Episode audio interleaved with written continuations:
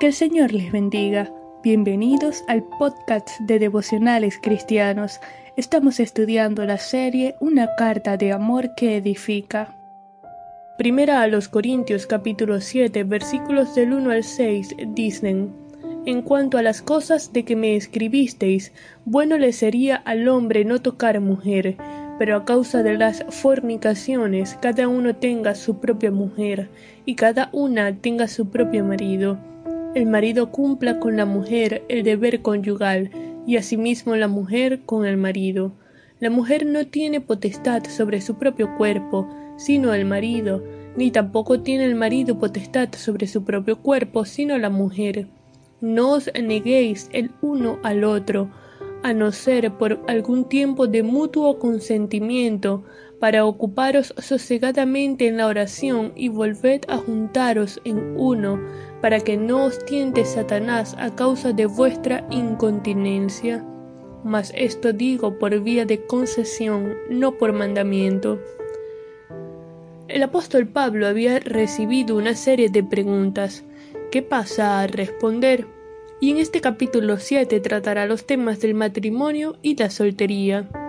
En torno a la inmoralidad sexual que dominaba la cultura en Corinto, habían creyentes que no veían nada de malo en participar de las fornicaciones del templo de Afrodita, pero también estaba el otro extremo, que pensaban que todas las relaciones sexuales eran impuras aún dentro del matrimonio. Veían el matrimonio como un estado menos santo, menos puro que el celibato, y buscaron el consejo del apóstol. El matrimonio es la institución creada por Dios entre un hombre y una mujer, estableciendo sus principios en Génesis capítulo 2 versículo 24, y dice el texto bíblico, Por tanto dejará el hombre a su padre y a su madre, y se unirá a su mujer, y serán una sola carne. El primer principio es la separación de los padres. El segundo es que implica una unión para toda la vida. El tercer principio está vinculada con la unión, pues implica compartir todo lo que poseen y adquieran. Y el cuarto principio es que se convierten en una sola carne. Habla de intimidad de pareja, con el propósito de ayudarse mutuamente a preservar santa la imagen de Dios, pues fuimos creados a su imagen y semejanza.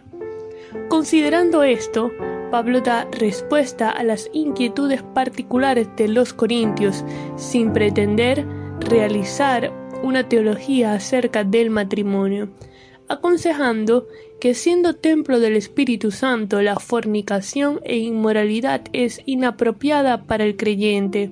Además, Dios no aprueba ni la poligamia, ni el homosexualismo, ni ninguna otra relación marital que no sea entre un hombre y una mujer, donde los casados tienen mutuas responsabilidades, que Pablo llama deber conyugal, que involucra no solo las relaciones sexuales, sino también las necesidades afectivas de amor, compañerismo, respeto al otro. Adicionalmente, el cuerpo de uno le pertenece al otro y no deben negarse, entendiendo que para Dios las relaciones sexuales en el matrimonio, así como la entrega mutua, están bien vistas, son aprobadas. Ese fue su diseño original desde el principio. La única concesión que Pablo otorga para la abstención sexual en el matrimonio es que sea de mutuo acuerdo, mutua consideración por un periodo limitado de tiempo y con propósito espiritual, dedicarse sosegadamente a la oración, para que no os tiente Satanás. La estrategia del enemigo para destruir el plan de Dios para la familia ha sido alentar el sexo fuera del matrimonio y desalentarlo dentro del mismo.